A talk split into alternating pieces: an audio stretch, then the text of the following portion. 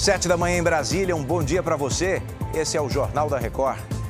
Itamaraty recebe denúncia de brasileiro que foi sequestrado no Equador. O país vive uma onda de violência generalizada. Ação em bingo clandestino termina com mais de 100 detidos na região metropolitana de Belo Horizonte. É agora no JR. Oferecimento Bradesco. E para você, o que vem primeiro em 2024? Olha, tem muita gente sem energia elétrica ainda em São Paulo depois da tempestade de ontem. A gente está acompanhando tudo ao vivo. Vamos conversar com a Paola Viana, que tem os detalhes. Paola, bom dia. Muito estrago pela cidade de novo? Muitos estragos, sim, Edu. Bom dia a você, muito bom dia a todos. Ainda há muitas árvores bloqueando vias com previsão de serem retiradas ainda hoje.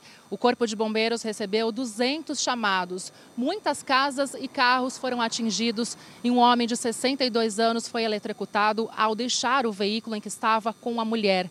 E o alerta ainda continua, já que há previsão de chuva forte, principalmente para o período da tarde.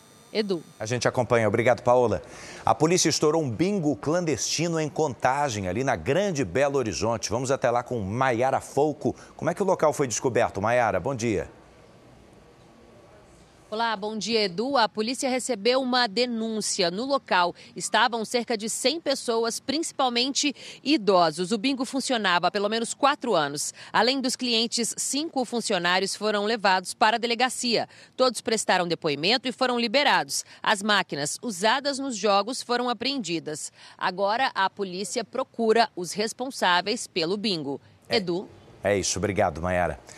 Você já notou como as passagens de avião tão caras? O programa do governo federal Voa Brasil quer viabilizar passagens mais baratas e vai ser lançado agora no próximo mês. Vanessa Lima, o que, que a gente pode saber ou já sabemos do programa? Bom dia. Bom dia, Edu. Os primeiros beneficiados serão aposentados do INSS que recebem até dois salários mínimos e estudantes bolsistas do ProUni. O programa vai destinar passagens aéreas a 200 reais. O governo estima que cerca de 3 milhões de brasileiros que nunca viajaram de avião ou não viajam há muito tempo sejam beneficiados. Edu. Público definido, então. Obrigado, Vanessa. Olha, o Ministério das Relações Exteriores recebeu uma denúncia de que um brasileiro foi sequestrado no Equador. O Itamaraty disse que monitora essa situação. O país vive uma onda de violência depois da fuga do chefe da maior facção criminosa do local. Ontem, o Equador entrou em estado de conflito armado interno, em meio a sequestros de policiais e invasão de uma emissora de TV. Numa cidade vizinha, um carro da polícia foi alvo de uma explosão a situação ficou fora de controle depois da fuga de um criminoso conhecido como Fito.